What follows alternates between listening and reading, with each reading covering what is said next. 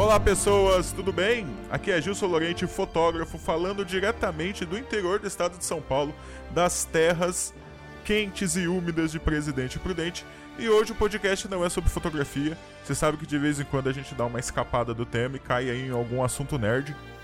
Mas nerd no bom sentido, né? A palavra tá meio estigmatizada ultimamente. E hoje a gente vai falar sobre os filmes da DC no cinema. Ah, no, ah, no, cinema. A tentativa da DC de criar um universo compartilhado. E aqui comigo hoje tá o Cardoso. Fala galera, Cardoso do Contraditório aqui. E eu sou do tempo que eu acreditava que o homem podia voar antes do padre dos balões. e voltar inteiro. E voltar inteiro. e também aqui o Avelino Bego. Opa, tudo bem, gente? Aqui é o Avelino, diretamente aqui de São Paulo programador, desenvolvedor Java e também sou da época do Cardoso. Acho que não tem nenhum novinho aqui nessa live hoje, hein? Não, só a galera da raiz. E a gente volta, gente, com essa galera depois da vinheta.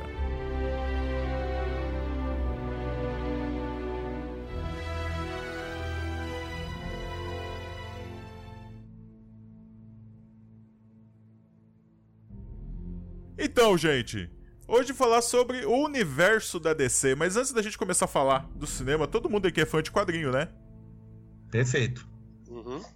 Desde é... a década de 80. Desde a década de 80. Eu tenho que, eu tenho que admitir para vocês que eu dei uma parada de, de ler quadrinhos aí nos últimos anos, desde que eu vendi a coleção que eu tinha, e tô voltando agora a comprar encadernados. Encadernados que estão em promoção. E... Eu, acho que, eu, eu acho que todo mundo tem essa fase, até o, Kevin, até o Kevin Smith admite que ele ficou uns bons anos sem ler quadrinhos e voltou, e voltou depois. Acho que isso faz parte. Eu mesmo, eu passei uns bons anos sem, sem ler quadrinhos, mas depois que começaram a sair as versões online e scans, briguei tanto que acabei comprando um notebook daqueles que vira tablet só para ler quadrinho. e tem, tem um fenômeno acontecendo aqui no interior de São Paulo, não sei se acontece no Brasil inteiro, que são lojas que vendem livros em promoção. Eu não sei se isso tem em todo lugar, mas aqui tem um monte. Tem um shopping aqui que tem três. Então tem lá uma placa na parede, todos os livros a 10 reais. Aí você entra para ver. E livros bons, não são só aqueles livros que normalmente a gente acharia em banca de promoção. E tem muito encadernado da Panini. Cara, tá sendo a minha. É, aqui a gente chama de sebo. Não, não, é livro novo, cara. Não é usado, não. Vem de editora. Não, aqui em São Paulo também. Entendeu? 10 reais o livro. Você Isso, 10 reais. Livro novo, cara. Tem todos os livros do, do Game of Thrones. A 10 reais cada um. E... e tem os encadernados que você falou. Isso! Tem Aí tem uma sessão só com o encadernado da Panini. Então a minha primeira, a minha primeira contato com o Novo 52 está sendo tudo através desses, dessas lojas de promoção. Pô, eu pensei que fosse no Brasil inteiro. Olha que loucura, cara. Não é. É capaz de ter no Rio mesmo, mas é, eu quase não saio de casa, então. então você já tá em quarentena antes de virar modinha, Cardoso? Ah, vantagem de ser blogueiro, né? Cara, eu, fa eu falei para as pessoas que eu tô em isolamento social nos últimos 30 anos e agora que virou moda. Pois é. Isso é, que vocês eu... falaram. E da, agora a gente tem que fingir que não gosta. É. É. Você não pega mal. essa, essa característica que você falou, Gilson Cardoso, também, de, de fazer coleção de quadrinhos, eu tinha um monte de quadrinhos, mas um monte. E da mesma maneira, me, me desfiz, fiquei um tempo sem, sem ler e agora eu estou voltando a, a, me interessar. Mas só que o interessante é que, se vocês notarem, tudo isso que está passando nos cinemas, a gente já viu lá na década de 80, década de 90, quer dizer, tudo isso que está acontecendo agora, cinema, já aconteceu lá atrás, na década de 80 e 90. É, eles estão pegando os clássicos clássicos mesmo, né, para trazer para o cinema. Sim. Então, é isso. É, a DC, a gente sabe que a DC teve alguns filmes aí desde a década de 70, né? A gente teve muitos filmes do Batman, a gente teve muito, a gente teve filmes do Super-Homem, é, mas a tentativa de criar um universo compartilhado de todos aqueles filmes veio em 2013 com o lançamento do Homem de Aço. Superman Homem de Aço, Man of Steel. É um filme que meio que dividiu opiniões. O que vocês acharam desse filme? É, é, é, é. Ele, é um, ele, é ele é um bom filme, ele é um filme correto, mas ele, ele não tem nada de. não traz nada de novo. Pois é. Cardoso, Na sua opinião, não faltou eles apresentarem o Superman e não a versão do Superman do diretor A ou do diretor B? Na sua opinião? Ah, porque aquela coisa. Temos que focar no Clark Kent, tem que ser uma coisa diferente, tem que ser uma coisa mais fora do normal. E, e, e ao invés do, do Super-Homem ser aquele personagem maior que a vida, aquele personagem que todo mundo confia, todo mundo acredita, todo que, que resolve que resolve tudo, ele virou o clássico personagem com personagem em conflito e blá blá blá, e isso aí diminui o personagem. Eu não gostei da, eu não gosto dessa abordagem é, pé no chão especificamente para o super-homem. Para os outros funcionam, para os outros entendo. funcionam, mas para ele não. É, o, super, o Superman é o ícone, né? Ele é, o, ele, ele é literalmente o primeiro super-herói a ser criado, né? Ele foi o primeiro. E ele é, desde então, o símbolo da esperança. O Cardoso falou uma verdade. Você tem um avatar ali, você tem um, um arquétipo que deve ser montado. Hã? Olha, eu sou meio suspeito, porque eu já falei no último podcast que a gente gravou, eu sou fã incondicional do Super-Homem. Inclusive os encadernados novos que eu estou comprando são quase todos do Super-Homem, alguma coisa do Batman, alguma coisa da Liga da Justiça. É... Eu, eu estranhei um pouco esse primeiro filme. Eu gostei muito do, do Cavill no, no, no papel do Super-Homem. Eu achei bem bacana. É... A parte de você ter ação no final, que é aquela batalha entre ele e os kryptonianos, é, querendo ou não, é uma coisa que a gente cria desde os filmes clássicos, uma coisa mais de ação, mas é... o problema é que o Super-Homem nos quadrinhos, ele é um personagem que ele é super mega blaster poderoso, e normalmente ele enfrenta ladrão de rua, cientista louco, é... alguma coisa de é... bandidos com tecnologia, essas grandes porradarias com seres poderosos normalmente acontecem em sagas com outros personagens e em outros, não necessariamente na revista dele. Eu achei que o filme poderia ter sido bem melhor, o filme poderia ter sido mais impactante, e a gente ainda tá esperando um filme de responsa do Super-Homem, né? É porque o Super-Homem enfrentando um cara tão poderoso quanto ele vira uma briga de rua. Que é o que aconteceu no final do filme quando ele enfrentou o Zod, né? Não sobrou nada é. da cidade, né? E aí aquela. Quer ver uma cena que é muito mais impactante em termos de super-homem? Aquela cena do beco quando o, o, Clark e a Lois vão ser assaltados e o Clark consegue salvar a Lois sem entregar o, a identidade secreta dele. Que foi repetida, no, foi invertida no Mulher Maravilha muito bem, aliás. muito ah, bacana. Olha, e também mudou a essência do personagem Clark Kent, né? É, olha, eu cresci assistindo os filmes clássicos do Super-Homem. Não perdia nenhuma vez que passava na televisão. E aquele disfarce do Clark Kent, né? De ser uma pessoa que ninguém nota. Né, de ser uma pessoa tão comum que ninguém presta atenção nele. As pessoas falam, ah, mas pô, o cara só coloca o óculos e ninguém, e ninguém reconhece ele. Não é essa a questão, é que as pessoas nem prestam atenção nele. Porque ele é um cara que e esse, esse, esse lado Clark Kent que eu acho que também não tem nos, na, nessa versão dos Novos 52. Acho que o Clark Kent é uma pessoa mais arrojada dos Novos 52. Foi a versão que eles levaram pro filme. Né? É. O, Cardoso e Gilson, vocês não, perceberam nesse filme aí do Superman ele meio. Vou colocar assim, depressivo, sabe? para baixo. Um cara que tá eternamente em dúvida. Ai, não sei se eu sou o cara, sabe? negócio meio para baixo que contrasta com o que aconteceu depois na Liga da Justiça, como nós estamos sentindo falta do Superman, que ele era o símbolo, que ele era o, o herói. Quer dizer, ele é o herói, mas não ficou muito claro isso nesse primeiro filme. Ele não era o, o avatar da esperança, ele era o cara pô, super poderoso, como o Gilson falou, que teve uma briga épica em Metrópolis. Eu não sei se o pessoal ficou muito feliz de ter a cidade inteira destruída pela briga, mas enfim, ficou muito legal para nós, espectadores, né? Mas não ficou a impressão para vocês de um Superman para baixo? É a DC, assim? né? É. É o, D, o DCU é assim mesmo. Você concorda com essa, com essa visão de que o universo DC é mais dark, mais depressivo? Olha, até o Deadpool falou isso.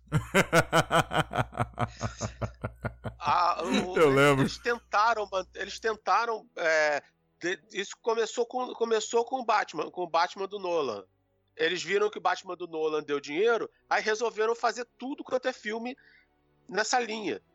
Se você for ver, até tirando, se você tirar as piadas, até o Esquadrão Suicida é um filme, é um filme deprê. Que morre um, monte de, morre um monte de gente, todo mundo é sacaneado, ninguém, ninguém tem perspectiva de nada. Então a, a, a DC Warner eles vêm forçando nessa linha. Quando conseguem fugir disso, fazem filmes, fazem filmes ótimos, tipo Aquaman. Mas o problema é que na cabeça deles, eles têm que se diferenciar da Marvel e escolheram fazer essa porcaria desse estilo dark. É, aquela série Reino do Amanhã, é, no final, não vou, não vou contar, eu não vou dar spoiler, tudo bem que tem 20 anos, mas eu não vou dar spoiler. É, tem uma cena que o, que o pastor, né, olha pro, pro, pro Clark e fala para ele que o único o maior superpoder dele é sempre saber fazer o que é certo. É sempre ter a noção do que é certo. Que é o que é vai. A noção instintiva do que é certo é, e do que é errado. Do que é certo e do que é errado. Que vai contra a esse Clark Kent que a gente tem no primeiro filme. Né? É um cara que tá na super na dúvida que. Mas esse, esse instinto do que é certo e do que é claro vem da criação dele com os Kent na fazenda. Que é uma coisa que não, que não teve ali muito. É, que não teve muito. muito é, não teve muito impacto né, no filme, né? Eu acho que isso me causou um pouco de estranhamento também. E que porra é aquela daquele da, daquele daquele da, daquele Jonathan Kent? Não, você não pode usar os seus poderes para nada. Nossa, você salvou, raiva. você salvou os seus amigos, você fez errado. Você devia ter deixado todo mundo morrer. Aí depois que se suicidou, né? Que se suicidou para não para ninguém saber do ah, porra. Cara, totalmente contra, né, o que a gente conhece do personagem. Nossa. É, é, é com, tipo grandes, assim, é um... com grandes é, poderes, vem, não faz nada, deixa todo mundo se fuder. Olha só, e em 2016 veio Batman vs Superman, a origem da justiça. Save Smarta. Será? É, Save Smarta. Será que com o Homem de Aço em 2003 eles já estavam pensando em juntar tudo? já estavam pensando em fazer algo que a Marvel fez ou a ideia veio nesse Batman vs Superman, vamos socar tudo junto e vamos ver o que dá? Eu acho que eles olharam para a grama do vizinho, viram lá o Vingadores dando um bilhão e falaram: ah, não, quer saber de uma coisa? Vamos pula etapa, já vamos fazer logo aí a Liga da Justiça, junta todo mundo, que nós vamos fazer 2 bilhões. Aliás, esse era o plano deles: 2 bilhões. Só que infelizmente isso não aconteceu. Exatamente. Eles, eles pularam completamente as fases. Foram, eles saíram do Homem de Ferro pro Endgame. Eles quiseram pular, eles quiseram pular tudo, quiser, quiseram ir direto pro, pro filme, pro filme final, ou, sem, sem ter criado, sem ter criado o universo. Eles queriam, eles foram do Big Bang pro metade da vida do universo sem passar pelo meio. E aí eles descobriram que, embora os personagens tenham nome, é, tenham toda uma bagagem, o, os espectadores não estavam. Não, não tinham uma, uma ligação emocional com aqueles personagens. Verdade. Na opinião de vocês, não deveria ter sido feito um ou dois filmes do Superman, um ou dois filmes do Batman, um ou dois filmes da Mulher Maravilha, do Aquaman, do Lanterna Verde, que seria fantástico se eles fizessem legalzinho, e no final juntassem, assim, no final de cada filme, numa cena pós-crédito, ok, tudo bem que a Marvel fez isso, mas não tem problema imitar, aparecesse um parademônio, que todo mundo ficasse, caramba, o que, que aconteceria? E todo mundo fosse enfrentar o Darkseid na Liga da Justiça? O ideal seria exatamente isso, fazer exatamente o que a Marvel fez. Olha, eu entendo que a Marvel, eles precisaram criar um terreno, porque quando eles pensaram, olha, vamos pro cinema, só temos personagens do time B. Porque Homem-Aranha tá com a Sony, é, Quarteto Fantástico tá com outro, X-Men é da Fox, que, que a gente tem? Ah, a gente, a gente tem Homem de Ferro, a gente tem essa galera. Ó, temos que apresentar esses personagens para as pessoas. Tudo bem, adorei. Fizeram o primeiro Vingadores. Thanos aparece só ali no finalzinho. Quando der aquela cena pós-crédito, eu gritei no cinema, ninguém entendeu porra nenhuma porque que eu tava tão feliz. Mas. Porque ninguém conhecia o personagem também, né? Mas eles. A DC acho que eles apostaram: olha, a gente não precisa apresentar nossos personagens. Nós temos os personagens mais conhecidos do mundo. Vamos lá e já vamos tacar essa galera junta. E não deu muito certo. E eles têm mesmo. Quer dizer, os personagens da DC, vou, colocar a trindade, né? Superman, Batman, Mulher Maravilha. Acho que qualquer pessoa conhece. A minha mãe nunca pegou num gibi da vida. Ela sabe que aquele S no peito é o do Superman. Ela sabe que Krypton explodiu e mandaram. Então o que acontece é. Eu queria até uma opinião de vocês. Eu achei não estranho. É, não é um S, é um símbolo kryptoniano que significa esperança. Esperança. Exatamente. Exatamente. E eu queria uma opinião de vocês. Quer dizer, de todas, vai, onde eu vou colocar? Marvel e DC. A mais fácil, tranquila, a que se não teria dor de cabeça para fazer um universo compartilhado seria a DC. Não precisaria se esforçar. A filmes de origem talvez nem precisasse. Já colocava o Superman atuando e botava uns flashbacks lá da, da nave pousando na, no Kansas, os quentes pegando, que não precisava explicar. Então eu, eu achei estranho que a, que a Warner não conseguisse pegar esse material tão rico, tão poderoso e fazer algo. Porque eu acho que da DC e da Marvel, a coisa mais mole que tinha para fazer era a Warner pegar essa mitologia e tocar para frente.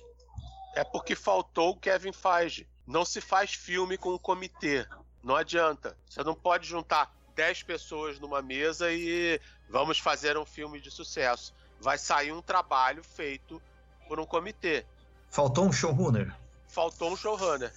Um ditador?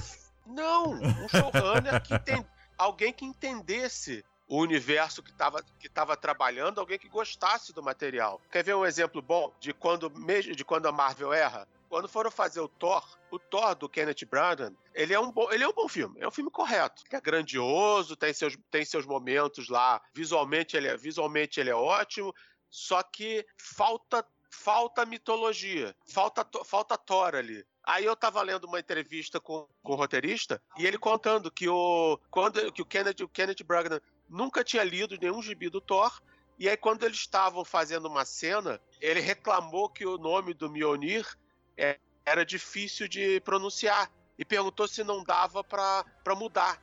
Ou se ia ter algum fã chato que ia reclamar. Imagina. Não, imagina.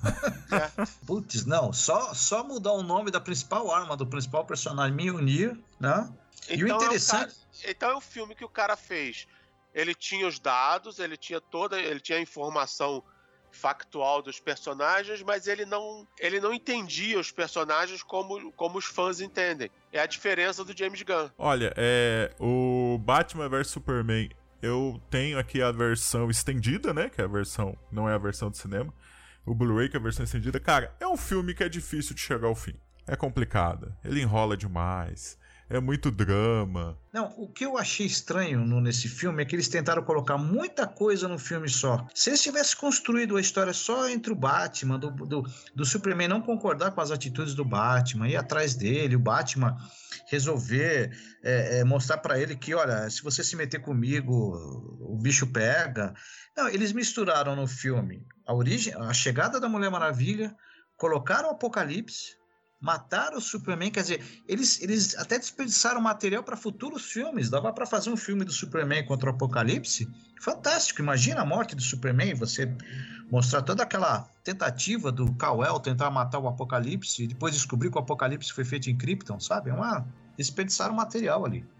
Ali, ali o problema é que eles resolveram, eles queriam de qualquer jeito fazer o Cavaleiro das Trevas. Eu esperei gente, isso a gente tem o material do Cavaleiro das Trevas, vamos fazer o Cavaleiro das Trevas. Ah, não, mas aí fica é, intimista demais, tem que ser grandioso, vamos enfiar mais coisas. E o Cavaleiro das Trevas, ele é o final do final da carreira do Batman. E ao invés, de, ao invés de. Só que eles não queriam mostrar o, Bat, o Batman no final da muito velho e nem o Batman muito novo. Aí botaram, enfiaram o cavaleiro, a trama do Cavaleiro das Trevas num Batman de, de meia idade. E ficou, uma, ficou, ficou esquisito. Eu, faria muito mais sentido mostrar o Batman no auge, num primeiro encontro contra o Super-Homem. Mas aí eles iam ter que escrever material original. E a turma da DC, da DC, da Warner, não gosta de fazer material original o John Byrne fez. Eu me lembro do primeiro encontro do Cavaleiro da na, na pós-crise do Batman com o Superman O John Byrne fez uma, uma excelente história. O Batman chegou pro Superman e falou: se você chegar perto de mim, olha para mim com a sua visão infravermelho. Eu tô com uma, um campo de força. Se você chegar perto de mim, alguém inocente vai morrer. O, o Superman ficou horrorizado, mas ok, não nem chegou perto do Batman.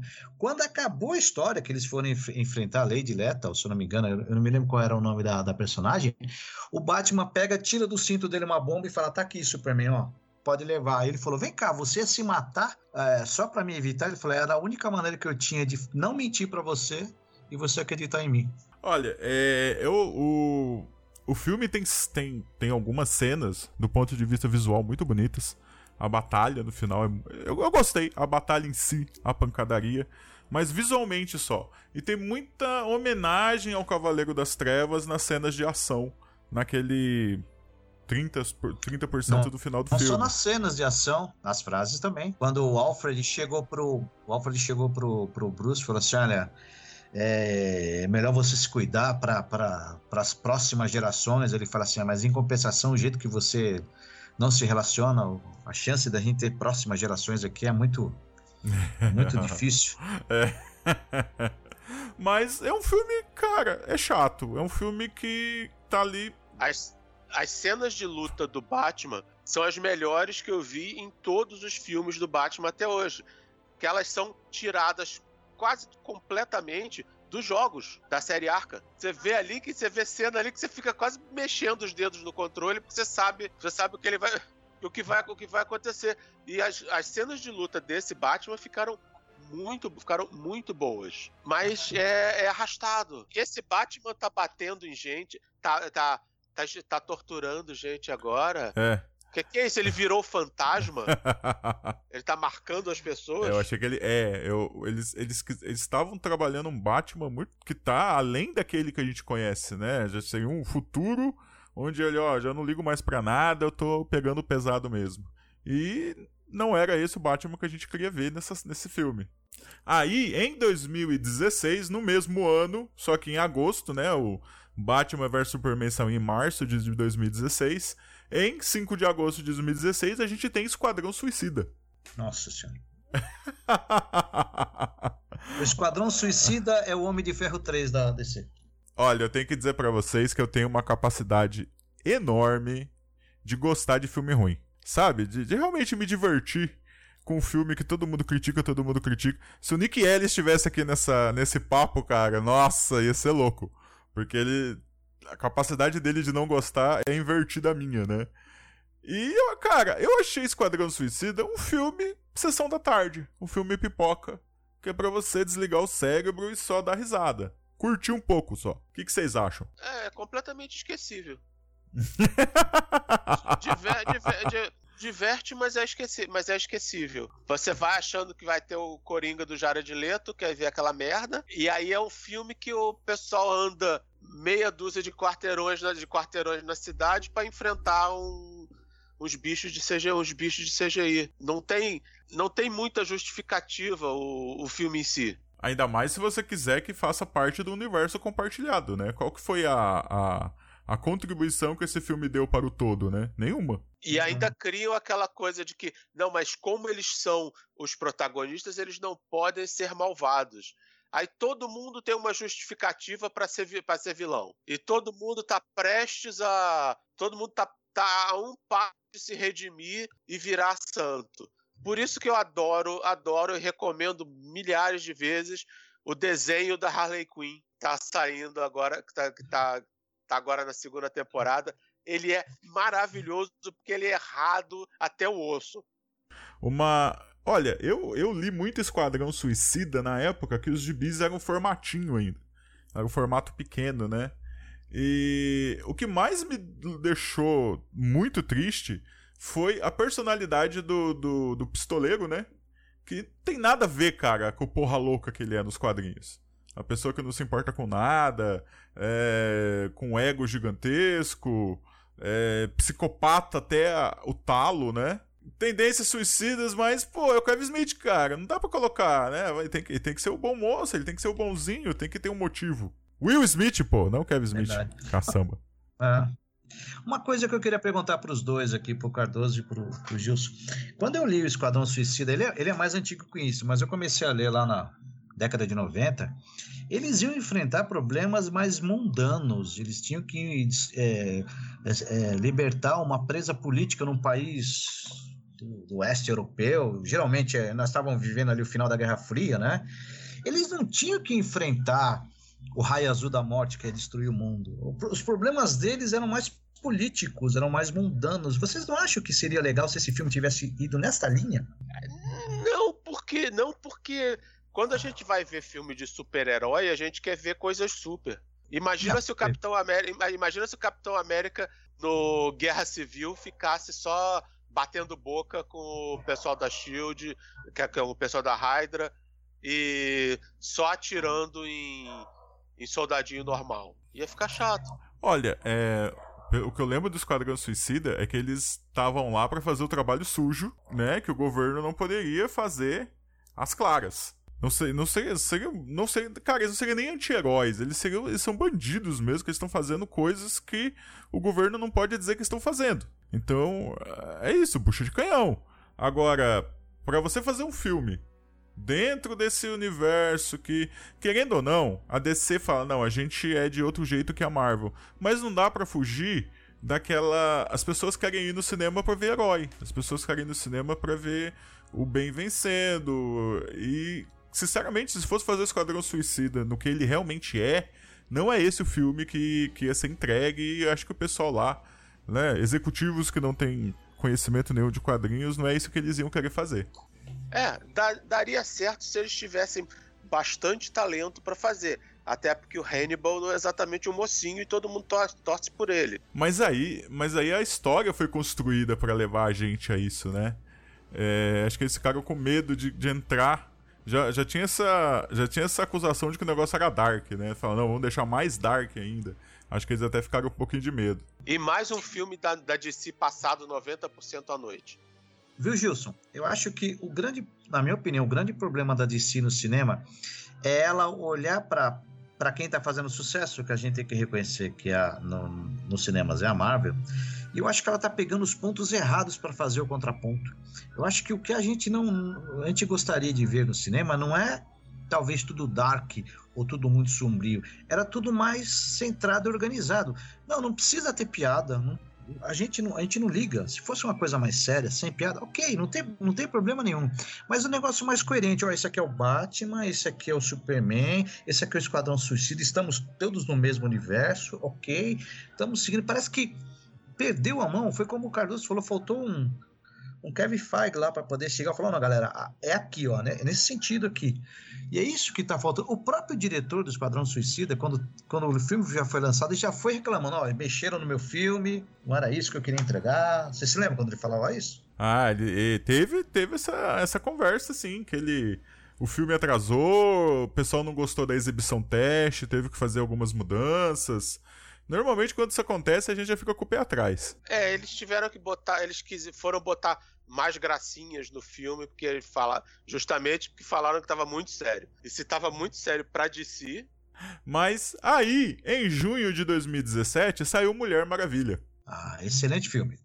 E aí foi completamente fora da curva, porque eles não sabiam o que fazer com a, eles não sabiam o que fazer com a com o filme da, da Mulher Maravilha.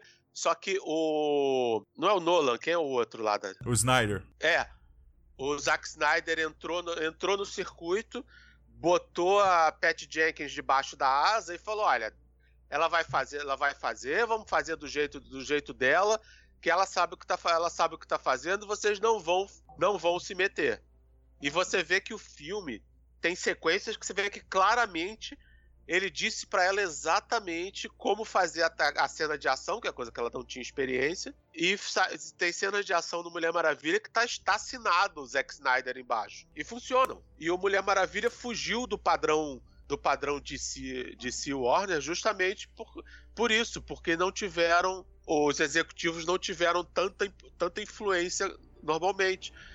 Coisa, coisas bestas, eles queriam tirar a cena do dela indo pra terra de ninguém. eles acharam. A melhor cena, uma das melhores ah, cenas. Isso não ficou lá, ah, porque isso não acrescenta nada à história e não sei o quê. Aff, mano, sério mesmo? É uma das cenas mais bonitas de filmes de heróis, ela segurando o escudo contra um monte de metralhadora. Aquilo é, é lindo. E outra Bando- coisa também que Bando de alemão burro que não sabe mirar na perna. deve ser Stormtrooper. Olha, e pegando dessa, dessa parte da, da DC ser mais dark e tal, o filme, ele não é, ele não é leve. Ele tem lá uma, uma, uma parte muito séria, ele tem toda aquela questão da busca dela e tal. É, não caiu num monte de piada, a gente não dá risada durante o filme, mas a gente. A adrenalina, a gente. Cara, a gente fica lá grudado na, na- no banco do cinema, grudado na cadeira, querendo saber o que vai acontecer. A gente sabe que ela vai vencer, a gente sabe que vai estar tudo certo, mas a gente fica junto com o personagem. E nesse, nesse ponto o filme conseguiu pegar a galera, entendeu? E eu acho que ele pegou uma galera que não é só fã do, de, de história em quadrinho, de herói no cinema. Ele pegou o público em geral, cara. É um filme pra você assistir em qualquer lugar, com qualquer público. É, eu acho que, pô, eles acertaram lindamente nesse filme, cara. É, esse foi um grande acerto mesmo. Destoou, inclusive, dos dois anteriores, né? Do, do Superman, do, do Batman vs Superman. Ela, nossa, foi um grande sucesso mesmo. Apesar de que as roupas dela agora no Mulher Maravilha 1984 tão, está mais colorida, mas ainda assim ficou perfeito. Eu gostei muito daquele uniforme com aquele saiote que ela usa. Ficou perfeito. E foi, acho que dessa safra de filmes foi o melhor que teve, na minha Não, opinião, eu acho- acho. E, a- e eles estão no, no filme, nesse filme da Mulher Maravilha, eles conseguiram enfiar um monte de referências, de um monte de referências legais ao universo de, ao universo de si clássico. Aquela cena dela adorando tomar sorvete é uma cena que, é- que vem de desde o quadrinho dos anos 40, que ela, essa cena vem sendo repetida desde o quadrinho, até nas versões, nas várias versões do gibi, depois nas, depois nas, versões, anima, nas versões animadas. Teve a homenagem ao filme, ao filme do, do Super-Homem, com ela salvando o Steve Trevor do mesmo jeito que o, que o Clark chama, é, salvou, a, salvou a Lois. Tão, tão, lotadas, tão lotadas de referência. E não, não é aquela clássica, não, não é aquele filme que quer desconstruir tudo, fazer uma versão nova e radical da personagem. Não. É a Mulher Maravilha que todo mundo conhece e ama. Isso é verdade. Isso que o Cardoso falou é aquilo que eu falei no começo, quer dizer, não é para porque esses personagens têm identidade própria, não é para fazer o Superman do Snyder ou o Batman do Nolan, é para fazer o Superman, o Batman, a Mulher Maravilha. São personagens que eles têm vida própria, eles não precisam você dar uma uma característica para eles. É até ruim, como foi o caso que a gente discutiu no começo, de tirar o brilho do Superman. O Superman é o símbolo da esperança, é o cara poderoso, o cara que vai se sacrificar por você de qualquer maneira. O Batman é o cara sorturno, é, principalmente depois que o, o, o Frank Miller construiu ele no Cavaleiro das Trevas. Depois, desse, depois do Cavaleiro das Trevas, o Batman é aquele cara mal-humorado, é, é, muito sério, muito centrado. Então, acho que desses, a única que acertou mesmo na, na, na construção do personagem, de, de, mostrar o personagem como ele é, como o Cardoso acabou de falar, é a Mulher Maravilha.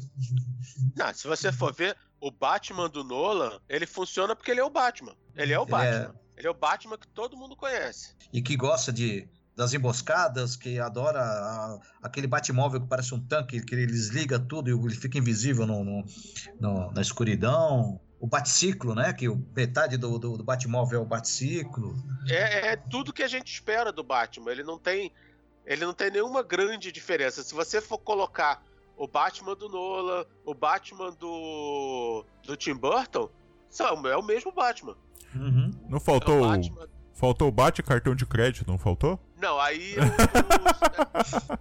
aí é o do Schumacher, que a gente não. Eu não, eu não reclamo, porque o Batman do Schumacher é o Batman dos anos 60. É, bem psicodélico, bem louco. Ele é uma versão, ele é uma versão hardcore do Batman dos anos 60. Então é, é, o, é o, Batman do Adam West, que é o Batman que corria com a bomba pro lado, na, em cima da cabeça de um lado de um lado pro outro. Um, e mesmo assim, e mesmo assim, ele foi reconhecido no filme da Liga da Justiça, quando o Alfred fala que tinha saudade do tempo que tudo que ele tinha que enfrentar era pinguim de corda. é verdade. Olha só, no mesmo ano, em 17 de novembro de 2017, temos Liga da Justiça. É. Sem Darkseid. Foi, aquela, foi aquele prato que a gente sabe que é gostoso, mas faltou aquele temperinho. Faltou aquela. Sabe? Faltou. Primeiro, eu achava que tinha que ser o Darkseid. Não era pra ser o Lobo da Steppe, tinha que ser o Darkseid. Tinha que ser o raio ômega, o efeito ômega lá comendo solto. Uh, na minha opinião, tinha que ser o Darkseid. É porque eles quiseram. Eles viram que estavam na merda por causa da bilheteria do Batman vs Superman. É tipo, ah, vamos correr e vamos, ao invés de dois filmes, vamos fazer um, porque a gente não é a Marvel. É, dava para fazer. Dava, não, eram dava dois. Deixar... Eram dois. O projeto original eram dois filmes da Liga da Justiça que culminaria, obviamente, no segundo filme, uma, um combate direto contra o Darkseid. Eu, é, você pegar um filme, um único filme, é, é, é, um filme onde você. O que, que eu tenho que fazer nesse filme? Olha, eu tenho que ressuscitar o Superman e eu tenho que ter uma batalha bacana. Co inserir o Darkseid nesse contexto. É, cara, ia precisar de um filme de três horas para explicar essa história toda. Num bom roteiro, né? Ou isso... dois filmes, né? Ou dois filmes. Né? Você começa o filme, pensou, legal, a, a o primeiro Liga da Justiça termina com o Darkseid chegando, eu falei, pô, mano, legal, o próximo filme vai ser foda. É. Mas... Todo mundo venceu o Lobo, todo mundo acha que venceu o Lobo, o, o Steppenwolf, e aí na hora, e aí vem o Darkseid e detona todo mundo. E aí acaba o filme. Yes, e aí a gente passa pro próximo. Ela, aí, aí no final, Amanda Waller puxa um pager, aperta, né, comanda o pager, e aí você vê o símbolo do Lanterna Verde enquanto ela se desfaz. Não, pera, esse é outro filme, desculpa. Cara, olha, eu gosto de Liga da Justiça. Eu eu tenho aqui o, o, o Blu-ray, assisto de vez em quando. A patroa não, não, não suporta mais assistir filme super-herói, ela Qualquer dia ela me mata. Se, se vocês não tiverem notícias minhas em breve é porque eu morri. É... Eu gosto, cara. Eu reassisto. Eu curto Liga da Justiça. Embora eu sei que ele tem um monte de problema. Ele poderia ter sido melhor. Teve aquele problema de troca do diretor, né? E tem todo esse folclore de que tem uma versão do Zack Snyder da Liga da Justiça. Se tivesse, cara, eu assistiria, tranquilo, mas não sei. É, foi muito Aquela rolo esse filme. Aquela piadinha que o Batman fez, falar assim, ah, acho que eu tenho alguma coisa quebrada aqui. Aquilo é Joss Whedon pegando um pouco de Tony Stark e botando no, no Bruce Wayne. Não, tem, o, o filme não é ruim, só falta é, só, fal, é, só, só falta o tempero. Ele é um excelente. O, o filme da Liga da Justiça é um excelente churrasco que alguém.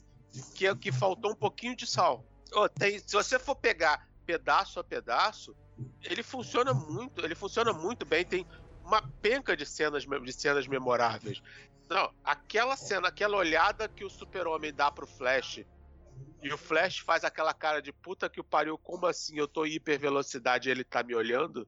Aquilo é, aquilo é maravilhoso. O, o Aquaman do Momoa, que também é maravilhoso, fazendo todo aquele discurso: nós vamos morrer, porque eu tô com medo, você é muito bonito e não sei o que, e quando você vê ele tá pisando no, no laço.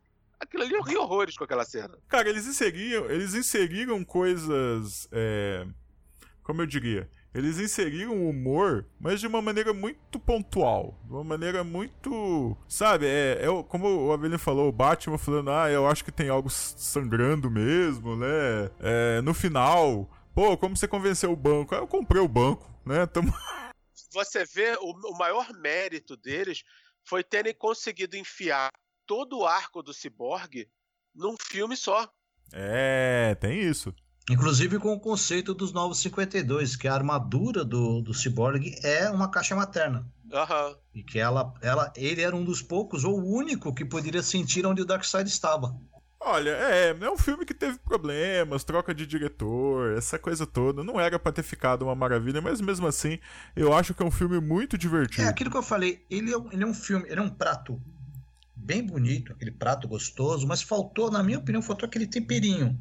É, é porque ele é, ele é um prato que foi feito por, por estudantes de culinária supervisionados, lendo uma uhum. receita. Eles leram uma receita e falaram: tem que ter isso, isso e isso em tais e tais quantidades.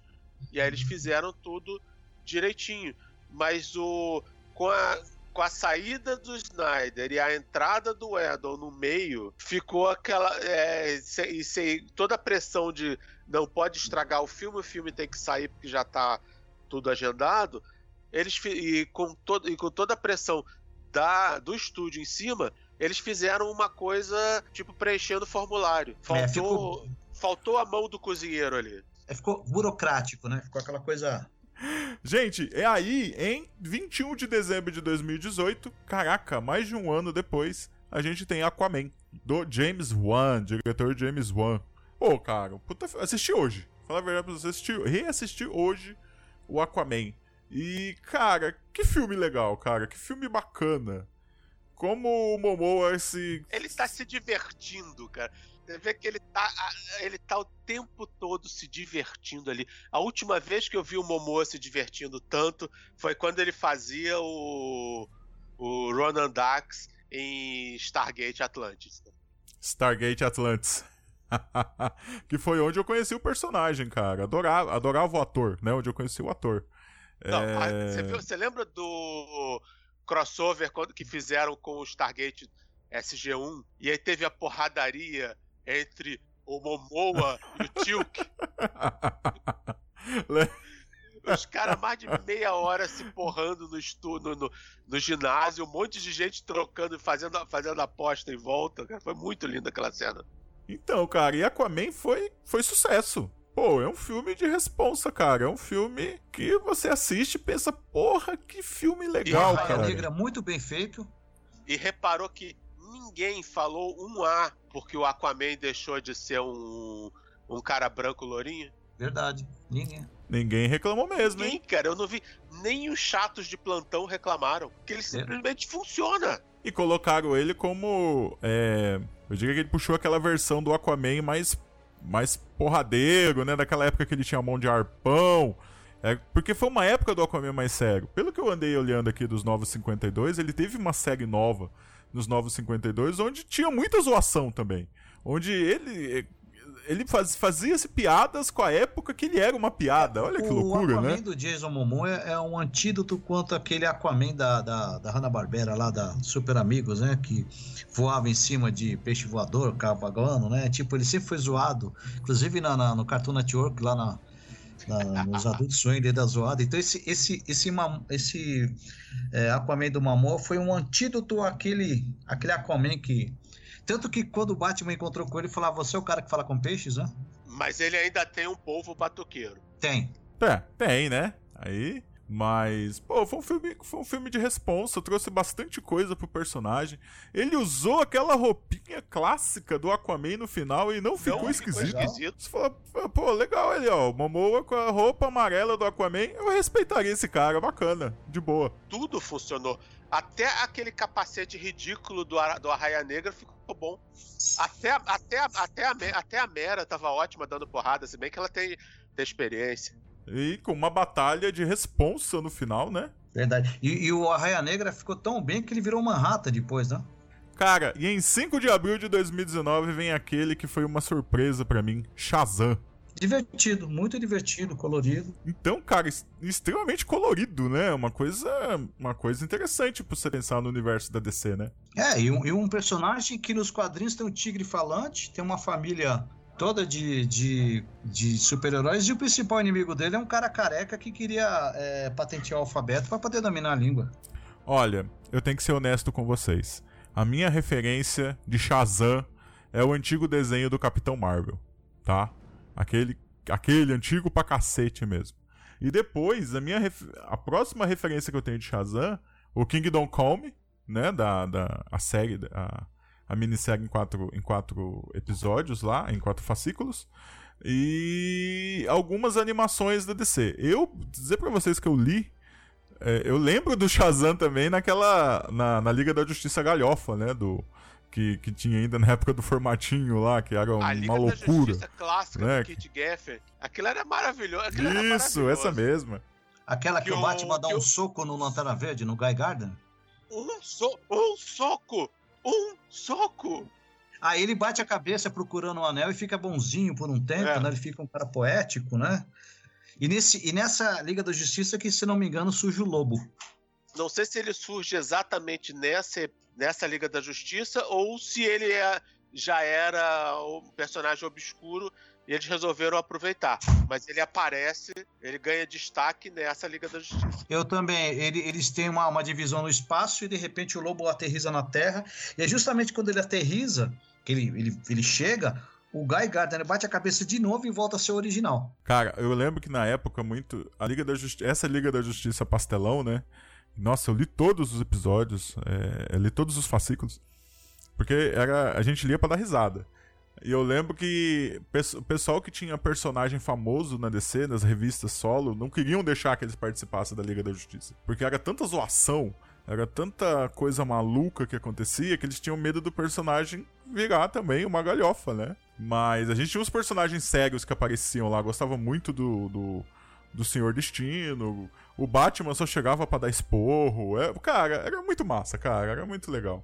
Eles tinham embaixada da Liga até no Brasil. É verdade. Sim, tinha uma embaixada brasileira da tinha Liga. Tinha Flama cara. Verde, né? Que era brasileira na. Chama Verde ou Flama Verde? Eu não me lembro agora. Flama, que era... Flama Verde. Flama Verde.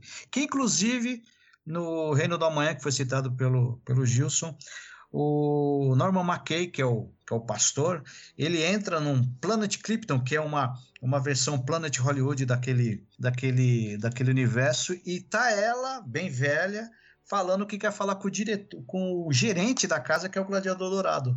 Ele fala assim: diga que é a Bia que está aqui. então, Shazam, cara, fez sucesso também. Eu acho assim que, que o Shazam tem aquele, aquele final na, na, na, cantina da escola, cara. Foi o melhor, é o melhor final de um filme de, de super-herói. Quero apresentar um amigo, né? É, é, eu trouxe um amigo junto também, né?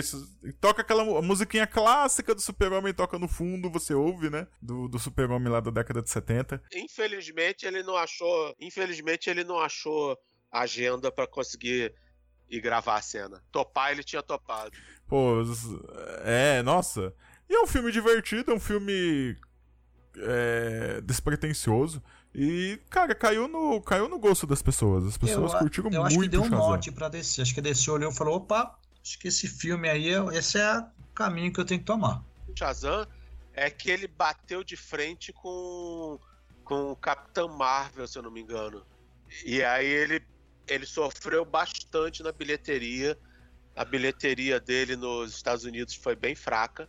Sozinho ele não, ele não seguraria uma continuação. Mas, Mas vai ter, né? Eu, o orçamento dele foi 100 milhões de dólares. É ele faturou no, nos Estados Unidos, ele faturou 140. No mundo, 365. 365 para filme de super-herói é bem fraco, mas, mas, mas não vale a, mas se eles perderiam mais dinheiro se eles não se eles não fizessem a continuação. Então, pelo menos mais um vai ter. Capitã Marvel, que saiu na mesma, na mesma época, faturou 1,1 bilhões. Aí. É, comparação, né? E o legal é que eles botaram o Frandal para fazer o Capitão, o Capitão Marvel, né? Ele foi o mesmo ator que fez o Frandal no primeiro filme do Thor. Mas o legal do Capitão Marvel é que ele foi, como o Cardoso disse, foi fiel a quadrinhos. Ele é, ele é uma criança no corpo de um adulto. E infelizmente, em 7 de fevereiro, a gente tem Aves de Rapina. Esse filme começou errado, já começou na proposta e acho que o Cardoso tem muito para falar dele. Acho que o Cardoso tem. Pode falar aí, Cardoso, o que, que você acha do Aves de Rapina? É, só para completar aqui, Aquaman faturou 1,1 bilhões. É, foi o filme, acho que o filme mais rentável da DC, se eu não me engano. Do, de, de, do DCU é. É. O que teve mais lucro foi o Coringa. O Coringa é o que teve mais lucro. Custou pouco e faturou um bilhão, se não me engano, né?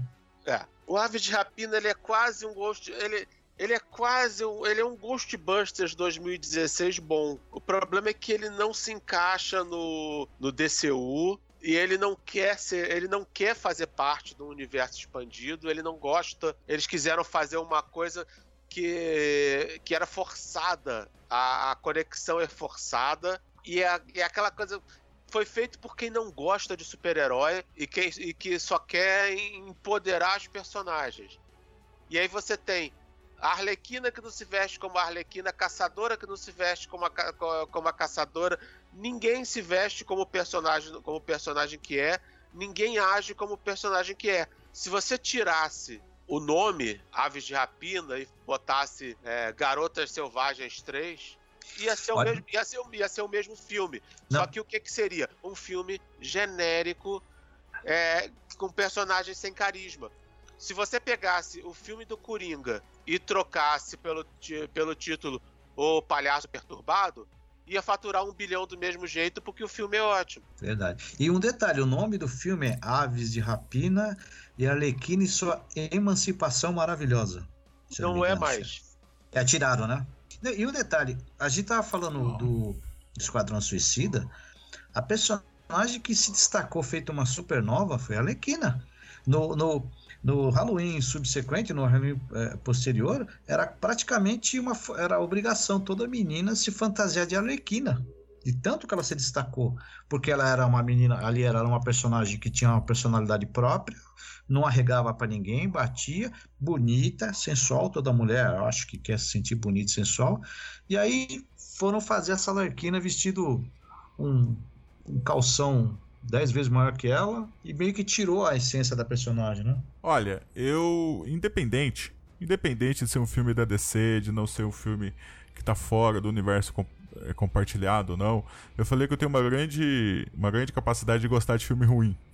E, cara, esse filme foi difícil de chegar no fim dele. Foi muito difícil de chegar no fim dele. E eu acho que ele tem, além dos problemas de roteiro, ele tem, cara, que, que é aquelas cenas de lutas retardadas que teve nesse filme? O pessoal lá da série do Arqueiro Verde bate muito melhor do que, que naquele ah, mas filme, aí é covardia. As brigas do, do Arrow são maravilhosas. Então, ó, uma série de TV que tem uma preocupação com a coreografia das, das, das lutas e a gente tem uma produção hollywoodiana que parece, sei lá, cara, filme dos Trapalhões. Eu vejo as séries da, da, da CW, da, da DC na, na TV, com um, um, cuidado, uma polidez maior que alguns filmes que deveriam ter no, no, no, no cinema. Você pega aí o Crise nas Infinitas Terras que teve na, nas séries da DC, foi maravilhoso. E, e eles não têm a, o dinheiro e, o, e, o, e, a produção que tem no cinema. Exatamente. As séries da DC, da, da DC têm o que, a, tem o que os filmes não têm. Um, um showrunner que conhece e, e gosta do material que é o Greg Berlanti. Ô Cardoso, você que tem a, o privilégio de ter uns seguidores bem, bem antenados, né?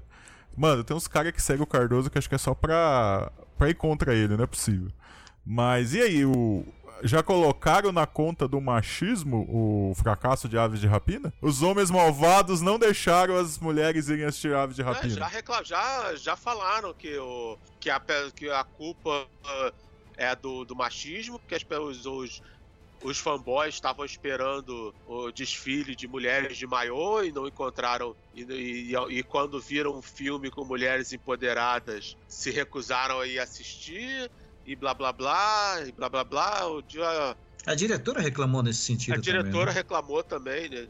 Gente, terminando esse nosso papo aqui, que foi muito bacana, o que, que vocês não, não que vai acontecer, mas o que vocês esperariam, que gostariam que acontecesse nesse universo DC no cinema de agora pra frente? Eu gostaria que, sei lá, um Kevin Feige da vida aparecesse e falasse, não, galera, vamos seguir essa linha aqui, tá?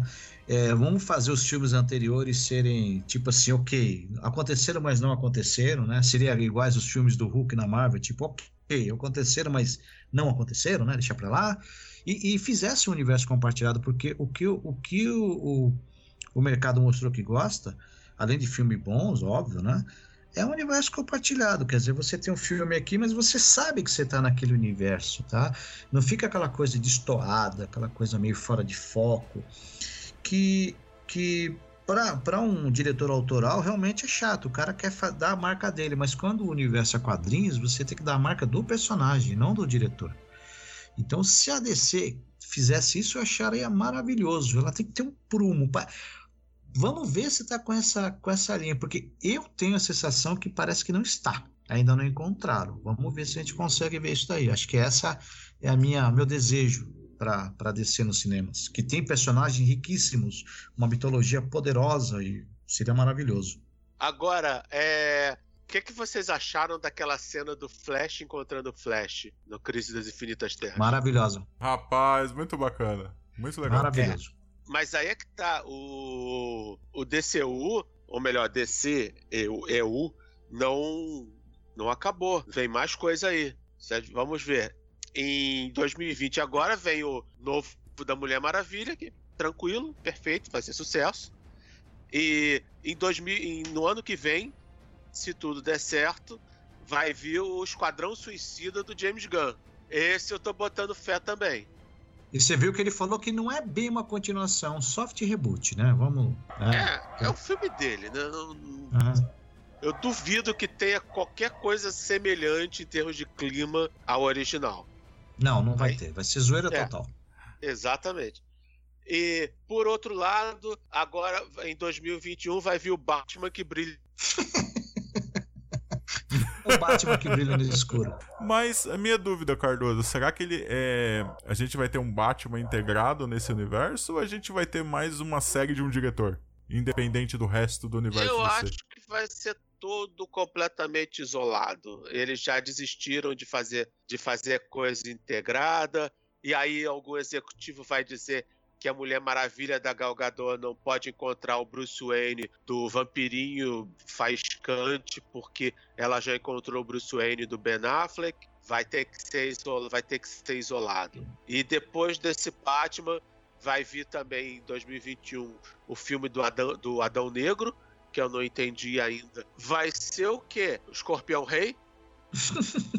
começa com, é, começa como herói e aí depois você depois que o filme acaba, você diz que ah, mas no futuro ele vira vilão? Porque quem vai ser o quem vai ser o, o mocinho do filme do, do, Adão Negro? Ele ficaria bem se ele fosse o próximo adversário do, do Shazam. Ah, ele né? vai ser o próximo. Ele vai ser o próximo adversário no Shazam de 2022. Isso é meio óbvio. Mas o problema é que vai ter um filme inteiro mostrando a história dele que não como é que você vai fazer? Você vai fazer, vai mostrar a história do vilão, sendo vilão, mal. Gente, agradeço muito vocês por estarem aqui. É... Eu tenho, eu tenho, eu tenho, eu tenho dificuldade em achar pessoas para conversar sobre, sobre quadrinhos aqui. os meus amigos que sobraram aqui são muito poucos. Eu adoro essas oportunidades da gente bater um papo. Ô Gilson, você tá com dificuldade para encontrar amigo que gosta de quadrinhos, porque são todos velhos, né? A molecada não gosta, a atual não, não curte quadrinho, ela curte. Mas, mas para finalizar, o mercado de quadrinhos está em crise séria e não é nem por causa do vírus. Por quê? Porque o, só 10% dos quadrinhos são é, vendidos hoje em dia são online. Ninguém compra quadrinho online. E a idade média, vamos ver, chuta a idade média do leitor, do comprador de quadrinhos hoje em dia. 40 anos? 35. Criança, é? criança não compra mais quadrinho. Eles leem mangá, mas quadrinho, eles não quadrinho de super-herói eles não leem mais. E as editoras não sabem como recuperar esse público de volta. Tentaram até fazer mangás de super-heróis, não tentaram? Talvez melhorando. Talvez melhorando as histórias? Não, não, não vamos exagerar, né? Não, não precisa ser. É, não podemos ser tão radicais assim. Olha, eu tava. Como eu falei para vocês, eu tô comprando encadernados. Eu comprei um da Liga da Justiça chamada Guerra de Darkseid. Que tem uma, tem uma Amazona que é filha do Darkseid com, uh, com uma Amazona. É, isso, essa série mesmo. Cara, foi difícil chegar no fim, viu? Foi complicado. Várias vezes eu pensei em parar e ler de novo Crise nas Infinitas Terras. Sabe? Que é um negócio que eu sei praticamente de cor. E porque, cara, é uma história arrastada, umas ideias malucas, sabe? Mano, você não precisa inventar roda e nem descobrir o fogo para escrever história de heróis, cara. Você tem que seguir uma coisa lógica, sei lá, né? Sei lá também. Viu? Então acho que eu sou muito crítico. Somos de épocas diferentes, de uma outra época, Gilson. Gente, muito obrigado por vocês estarem aqui. Agradeço a presença de vocês. E a gente podia fazer mais isso, pelo menos uma vez a cada dois meses, sei lá. Falou. Ah, eu gosto. É bom falar de coisas que eu gostaria de falar com gente que entende, né? Porque o duro é você falar uma coisa que você, você gosta com pessoas que nem sabem o que, que é, o que, que você está falando. É triste, é muito triste. gente, brigadão, uma boa noite para vocês. Valeu.